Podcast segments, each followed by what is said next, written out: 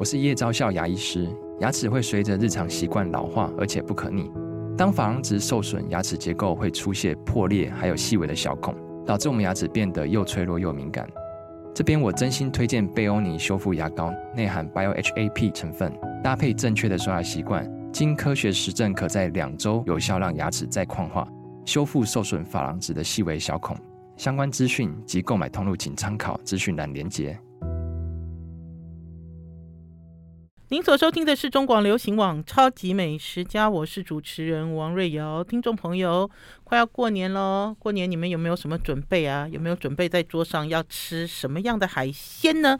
吃什么东西才能够真正达到年年有余呢？我们今天节目现场再度邀请到我们《超级美食家》的好朋友黄之阳黄教授，海洋大学。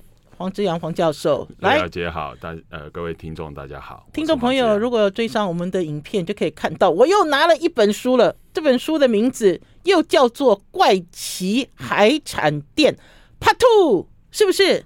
第二本哦。对，第一本出完之后出第二本哦。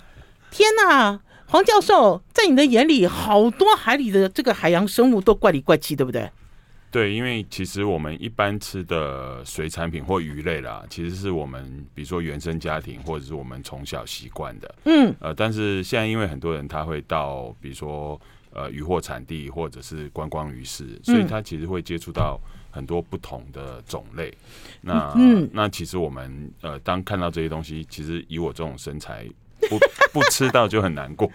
好，我现在信手拈来，我只翻了一页，这一页其实很好玩哦。这本书里面呢，它不但是写怪奇，不但是写怪奇的海产，还告诉你啊，黄教授是在哪里看到这些怪奇的东西。好，我先让黄教授看一眼哦，然后呢，再拿给我们的听众朋友。如果你没有追上我们的影片的话，这个呢是黄教授呢在台南水仙宫市场拍的一张影。这张一张照片，如果你不讲哦，我以为这是烤麸啊。对，很像，像不像？就是整齐排列的一种呃面筋制品。嗯，结果它还是这样盘起来了，一卷一卷哦。这是什么？那是鱼丸。鱼丸？对。哇，鱼丸做成这样子哦。对，那那样那样子制作是方便而且快速啦。呵呵。而且其实它有一点像烤麸一样，就是比如说，哎，你要买六个或者买十二个，其实它就它就帮你。很快可以拆分，很快可以拆分。因为我一开始我看说，哎，这是鱼肠吗？鱼肠有可能长成这样子吗？然后还有，来，我给大家先给大家看看几张照片了。这也是哦，这个看起来像是一个拍卖市场哦。躺在地上有一整排冷冻的鱼货，而且都掉了线了，嗯、对不对？对，这是什么鱼？呃，这个里面大概有三四种，比如说，比如说它会有尾鱼，然后会有鱿鱼，然后会有这个卡兹欧，就是煎鱼。煎鱼，对，所以这个是远洋回来的。呃，这是远洋回来的，看到冷冻。对，所以你可以看到它其实鳃啊、内脏啊，其实都去掉了。哦、来来来，大家看一下。所以等于是看照片的时候哈，不能够不能够像我刚才一样，我以为只有一种鱼。所以这一整排有好多不一样的鱼哦，哎，等一下，黄教授，我忽然间想到嘞，我记得我前一阵子在 FB 哦，也有一个像类似这种水产海鲜的一个协会的一个讨论区，嗯，然后呢，我就发现有人在呃鱼市场拍了一张照片，嗯，然后呢就发问问说，大家来猜猜这里面的什么鱼不是来自台湾沿岸？嗯。很好玩哦！我那个时候我看半天，我说怎么什么这个什么鱼我都认不清了，还什么还还要继续辨识？可是我觉得这个是很好的一个食鱼的教育，哎。对啊，其实我们现在是希望大家如果有机会，因为嗯呃以前我们可能就为了填饱肚子，所以有的吃就不错了。对。但是我们现在吃的时候，可能更要有。呃，这个使命跟责任要有概念，要有 sense 啦。对，这样吃听起来好像很沉重，但是我想很多的知识或者是乐趣，其实也在其中。没错，对，就像瑞瑶姐讲的，其实现在有很多的渔货物，比如说我们去逛一下卡马丁，它其实里面会有进口的跟国产，可是它是混在一起哦，你不知道哎。对，有时候有有时候看不太出来。对，那或者是养殖或者跟捞捕的。对，呃，比如说这个季节很多的蚵啊。那那其实、哦、其实你不太容易分得出来。等一下，这个季节我就要问黄教授了。我有看到蚵啊，有超过两这么长，两斤三，就等于是呃六十公分啦。六十公分、四十公分、五十公分的哦，那个是野生的吗？那有可能是野生的吗？诶。叫大尾呢？以前他们的区分方法是胸鳍是黄色的，是养殖的，然后黑的就是野生的。哦。但是其实现在养殖也有办法把它养到鳍是黑色的。这里对。那那大家也不必一昧的向往野生的，生因为其实比如说天后海况不好，对，那鱼其实会瘦。那你去用，比如说用定制网抓到的鱼，其实它未必会比养殖的来的好。养殖的是比较肥啦，然后嗯，只是说这个季节，那有一种我们叫做丁哦，丁丁哦，竹物，竹物，那那那个可能，对对对，那个可能可以长到像刚才瑞瑶姐讲的，可能六十公分、九十公分。可是他不会写竹五，他就写五仔鱼啊。诶，竹五通常会特别写出来，或者是他不不写的话，原因是因为。它呃，这个六十到九十公分的体型，已经让大家知道说它是丁哦了。竹舞，可是口感跟一般我们所知道的五仔鱼有什么不一样？哦，那个差很多。对，竹舞的口感比一般的五仔鱼口感差。呃，差很多。哦，差很多。对对对对对对。那所以所以嗯呃，有人就描述说，哎，那个丁哦是这个海中和牛啊。海中和牛。但但是它指的其实是那个油脂的分布。因为丁欧它在这个季节，不管是北部的，大概是在淡水外海抓；那中南部的话，大概是在云林。等一下，所以黄教授，竹舞是更好吃，是不是？呃，竹舞第一个它体型大，就更好吃嘛。所以我刚才误会了，竹舞是更好吃，所以看到竹舞是更好吃的。对对对。所以应该是讲说，看到大型的五仔鱼就不要犹豫了，对不对？呃，应该可以这样讲吗？呃。但是它的价格会让我们犹豫一下，当然了，价格就会直逼像类似鲳鱼这样。不过黄教授倒是讲到一点了，我们其实过年大家都要鲳鱼，可是呢，也是因为最近这几年的关系，听众朋友还是我们的粉丝会发现鲳鱼的种类好多，而且呢，不要讲说是白鲳啦，我上一次我去一家私厨餐厅吃了。吃了一只跟盘子哦，跟十二寸盘一样大的鲳鱼，我我在现场的时候哇哇哇惊叫连连。等到我剖出来之后，试货的人就说没有什么好挖的，因为那是什么什么鲳，哈，他不觉得那个口感跟白鲳一样。我们其实当场就说哦，原来是这样子啊。可是对我们来讲，鱼这么大就已经很了不起了，拿去装好，拿去装好。到再回到节目现场。I like 我是王瑞瑶，您所收听的是中广流行网超级美食家。我们今天邀请到出版了《怪奇海产店 Part Two》Part Two 的作者黄之阳黄教授，海洋大学的黄之阳教授来跟大家聊鱼哦。好啦，黄教授，我们刚刚既然聊到了鲳鱼，我们可以不把鲳鱼这件事讲清楚？因为在过年前，其实台湾人还是很喜欢鲳鱼。对，因为因为其实它。就就因为它叫鯧鱼嘛，鯧啊，有个鯧鯧鯧龙啊，鯧旺啊，昌盛这样子，昌盛对，所以你会发觉原本的鯧鱼它就是价格越接近年节就越这个水涨船高了嘛。所以就有人在讲说哈，呃，全年度如果发现大的白仓就先买先冷冻，就比如说大家也有囤货的概念了，对不对？那那包括了呃，跟鯧鱼稍微沾亲带故，或者是。呃，样子像啊，或者是体型像，都是。那他们也冠上了，比如说富贵仓啊、嗯、黄金仓啊、嗯、等等这些不同的这些。我就是要问你啊，金仓啊、银仓啊、白仓啊、斗仓。嗯、我其实刚才讲的那只鱼就叫做。斗仓，嗯，你知道我是被那个一个一个粉丝，他就告诉我，斗仓跟白仓体型，它的这个两旁边这个翅膀就不一样，尾巴也不一样。对，那它有些是体幅不太一样，嗯、那有些是就像瑞瑶姐讲的，它尾鳍的上下缘的长度不太一样。一样嗯、那甚至有一些有些人他会说，哎、欸，怎么这么小只苍蝇就把它抓起来？大概我们掌心大。有有，我有吃过，在东北角的时候，对，那个叫给记。对，那它也是鲳鱼。你刚刚它长不大。对，所以其实呃，一共是店家供，是我供。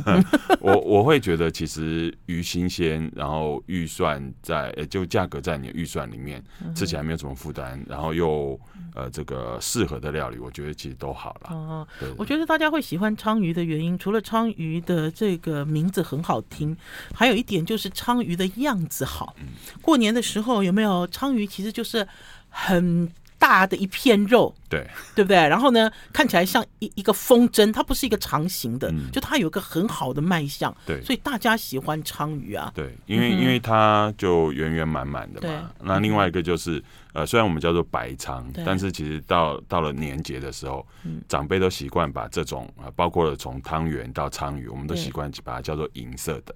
哦，那另外一个就是金的嘛，对，所以金银就很呼应这个年节的。所以银仓是白仓啦，对不对？呃、对它，它会有不同的讲法对对对对对对。然后金仓、黄金仓，然后呢，呃，我记得我几年前那个时候，呃，在卖冷冻年菜的，我记得那年是 Seven Eleven 吧，还是哪一家的冷冻年菜，他们就推黄金仓。嗯，黄金仓其实它的口感跟外观其实跟白鲳有一段差距哦，它灰灰的，对不对？呃，它就是体表没有那么的光泽，然后它的嗯鳍大概都是黄色的，对，然后还有嗯，身体稍微长一点，身体稍微长一点。可是这件事情啊，我也被颠覆了。听众朋友还记不记得我们的鱼达人李家良？李大哥呢，那个时候呢，有给我一只野生的黄金鲳。嗯野生的黄金鲳又不一样，所以等于是呢，呃，养殖、野生、品种，最重要的是食用的习惯。对，对不对？因为因为因为其实像现在很多的黄金仓，它可能是在箱网里面养的，对，所以其实它跟野生的其实已经非常接近了。哦，就技术越来越对进，步。那或者是刚才其实瑞瑶姐也有讲到，包括了呃我们已故的李家亮大哥嗯。李李老师，呃，其实，在很多地方，比如说我们讲的这个鹦鹉里面沙嘎拉，对，但是也有一种说法是一面里昂沙，昂沙其实就是黄金鲳，昂沙就是黄金鲳。对对对，所以你可以看到它其实是很美味的鱼。哎，对呀、等一下，听众朋友，你们会背那个台湾的这个十大好鱼吗？哦，台湾的这个十大好鱼哦，北中南好像都排位是不一样哦一样，，对对对不对？排位是不一样。对，老实讲，我第一年我听到了一是五仔鱼的时候，我还有吓到哎、嗯我想说为什么不是一黄？嗯，因为外省家庭都是黄鱼啊，就一黄，嗯。黄鱼其实还排不上。黄鱼其实要看要看地方，嗯。对，因为有的说法是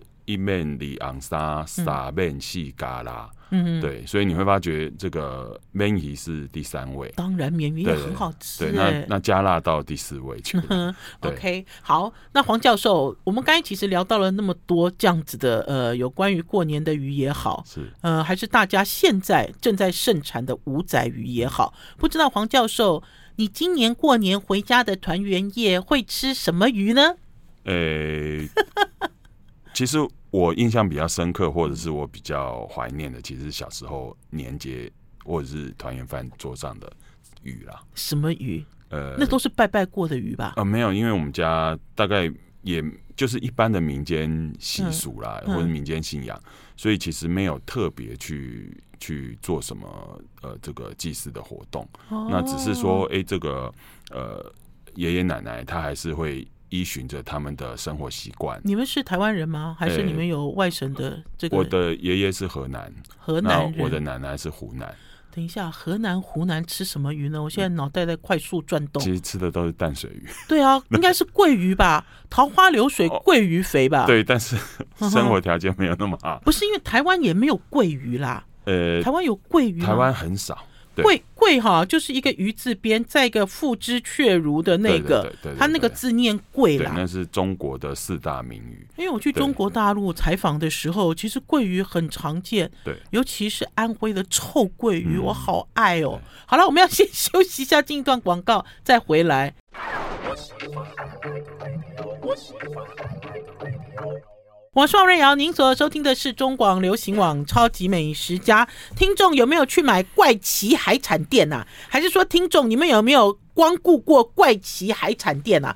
怪奇海产店开了第一店，还开了第二店哦。我们邀请了这个店长，就是作者黄之阳黄教授，海洋大学的黄教授，来到我们《超级美食家》继续跟大家聊天。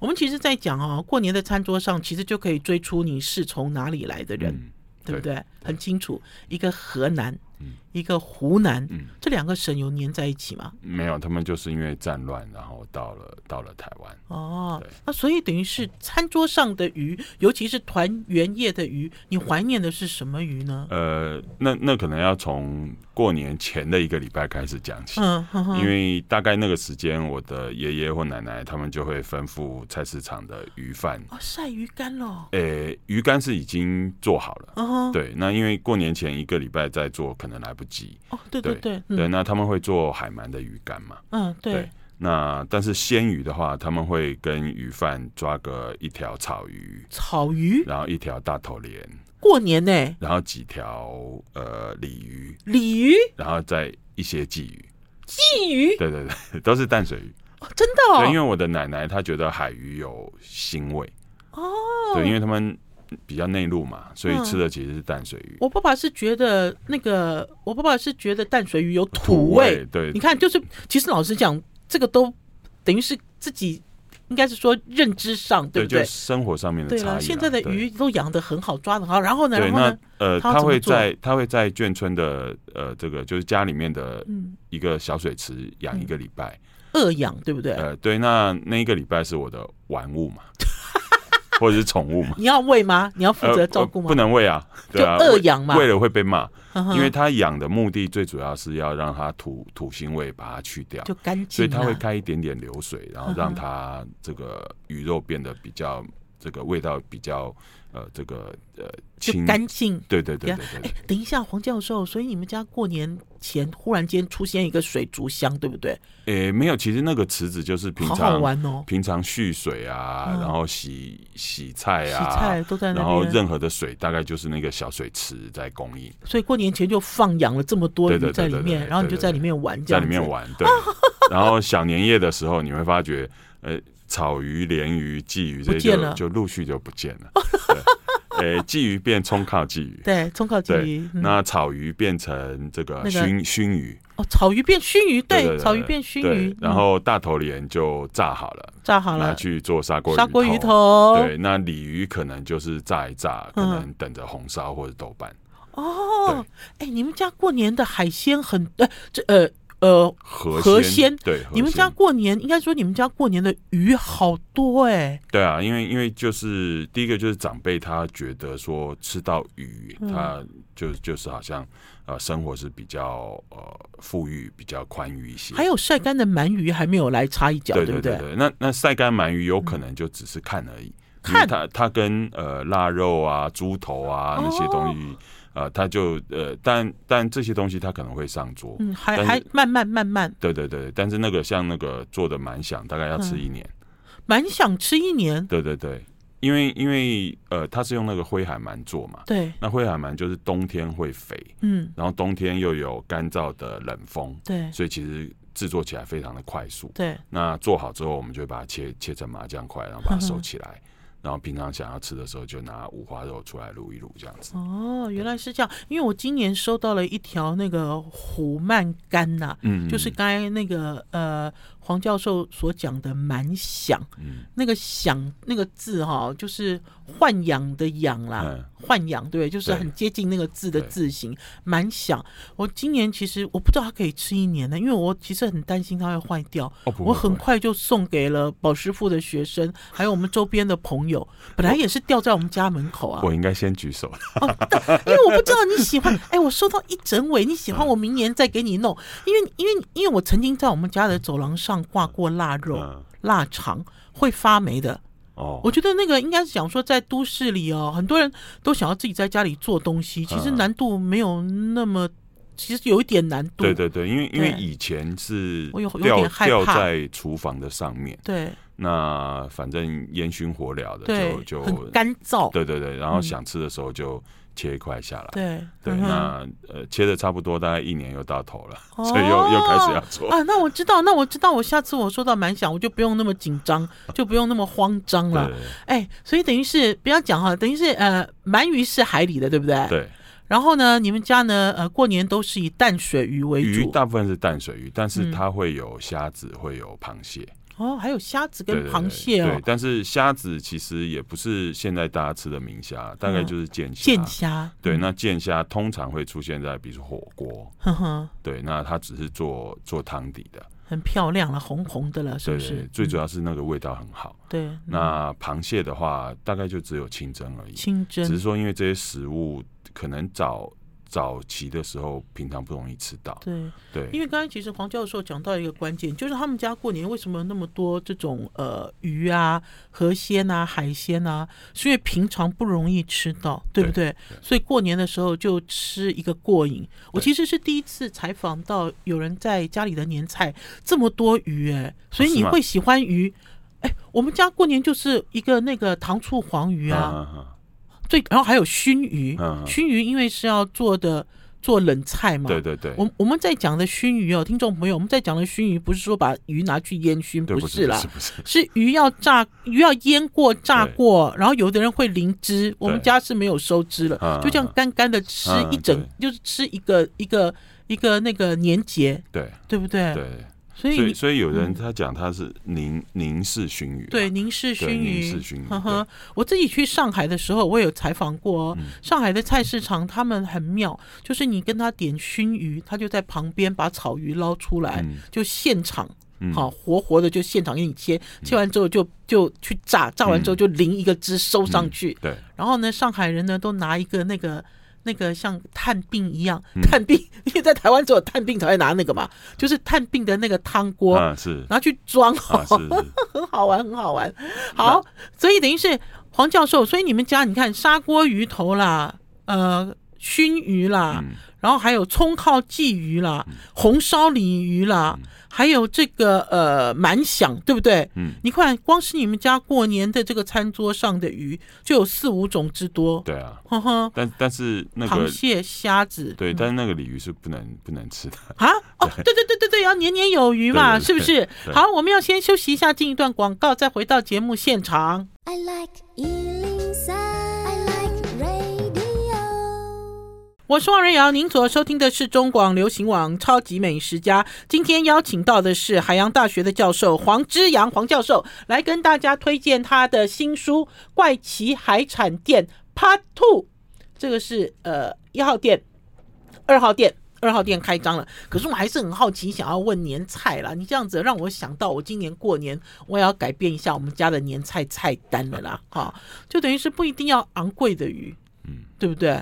你刚才其实讲的这些都不算昂贵的鱼。对啊，其实其实我我们我们、这个、除了鳗鱼有一点贵，可是那是吃一整年啊。对对对，其其实我们这个年纪吃年夜饭，大概就是吃个回忆啊。对啦，对啊对啊。啊，你现在还自有自己做吗？呃，就是这些。这些你会还是放在你的餐桌上吗？还还是会放在我们餐桌上，尤其是比如说我刚才讲那个砂锅鱼头。对，砂锅鱼头虽然，当然现在你你去嘉义啊，或者是甚至便利超商都有卖。有了，对，但是砂锅鱼头对于我们家而言，它是一个很特殊的信号，就是它是全家都在的时候才会吃的一道料理。哦，对，那甚至是。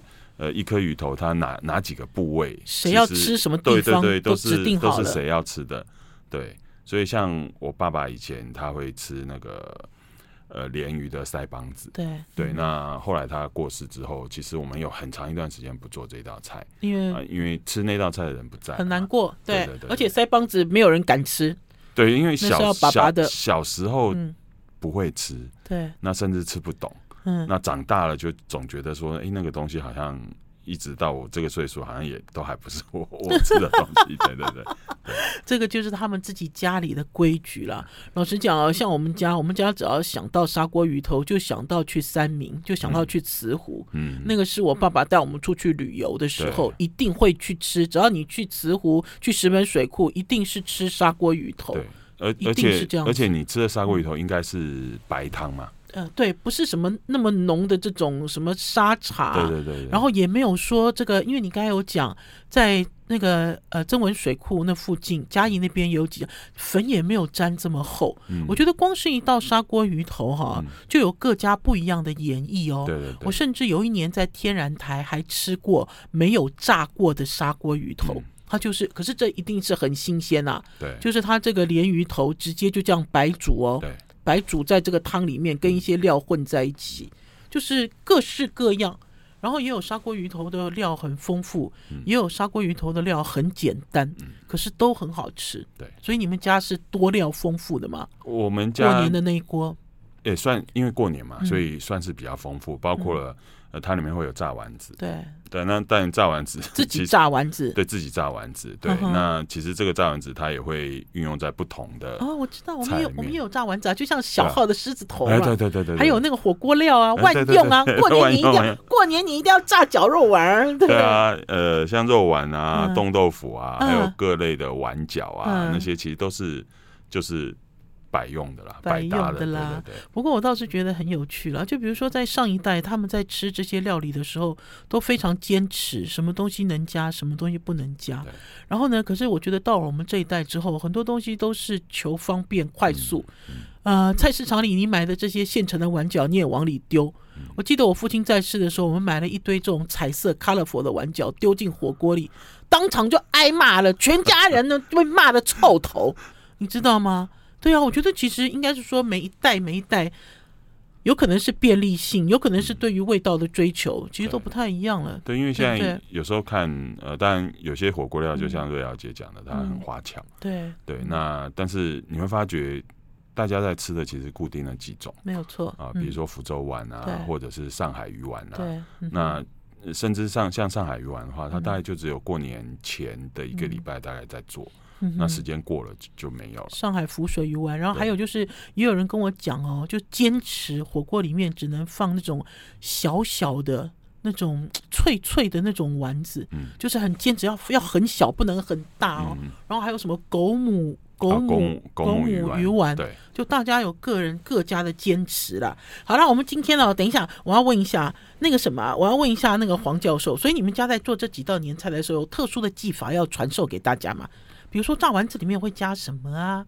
呃，比如说炸丸子里面其实是会加荸荠。哦，你们家是脆脆的那一种？对对对，对不对？那那荸荠加荸荠的原因，一个就是因为口感很好，对，就脆脆的嘛，对，比较湿润。嗯。第二个就是呃，荸荠它被叫做穷人的水梨。你看，我就知道。对。对，那那其实他他也能够养生啦，没错了。我们其实哦，在看以前的这些料理哦，还是说在看以前的这些做法，你就会想说，干嘛我们就炸肉丸就好了？干嘛在里面加馒头呢？干嘛在里面加什么粉丝呢？为什么要这样做呢？然后结果你要去回推那个年代，穷困的年代，要想办法把少少的肉变很大，还要油炸，对不对？让它的肉香跑出来。肉香还可以浸润到汤里面，而且而且包括了那锅油。因为因为平常舍不得用那么多油嘛，当然，所以过年用了那一锅油，就要尽可能的去利用它。所以从炸丸子、炸鱼，对，然后到呃，我们刚才讲那个砂锅鱼头，那鱼头也要炸。对，炸的原因是因为它除了可以这个上色增香以外，它还可以定型。定型，所以它在对它在锅里面煮其实是不会散的。嗯对，所以呃，另外一个就是像呃，我们大概会卤一锅的卤菜。没错。对，那卤菜的好处是随时有人肚子饿了，随时就。可以吃。我们家也是啊，就过年一定要起一个卤锅啦，对自己起一个卤锅。然后还有就是黄教授刚才讲的啦，就比如说在以前在做过年的年菜的时候，其实妈妈或者是爸爸，因为以前做年菜也是爸爸，嗯、他脑袋里其实想蛮多的。那锅炸油从头到尾，我现在才忽然间想起来，我们家也是这样子。那锅炸油最后最后是要炸虾，嗯、因为虾子最脏。对，然后炸完虾油就可以丢掉了。对，然后卤汁也是啊。对，卤汁呃，比如说我们会卤呃一些鸡鸭的内脏，嗯，对，那会卤豆干、卤卤蛋等等这些东西。然后倒数第二个是卤花枝，对，花枝。最后一个卤海带，对，海带也是啊，卤过那个汁就不能用了。海带卤完就结束了。对，哇。哎，我我发现我们两个人有共鸣哎，而且我们的共鸣其实是对于上一代留给我们的这些生活智慧，对不对？我其实是被唤醒哎，因为老实讲，最近这几年在做年菜或者是教大家做年菜，总是有人问说：“哎，那个榨油那么多，会不会很浪费啊？要不要丢掉？怎么样？”我那时候其实我心里有被度到一下哎，你知道吗？听众朋友，这个榨油哦不嫌多啦，因为油少你榨起来很危险。好，油温也不能掌控，最后最后炸到最后一批，就处理掉了，就是这样子，就是当厨余，对不对？好，我们要先休息一下，进一段广告，再回到节目现场，再来带大家走进怪奇海产店。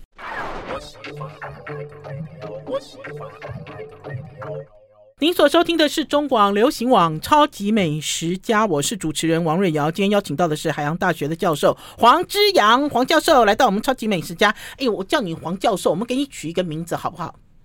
咦，大家怎么叫你？英文名字？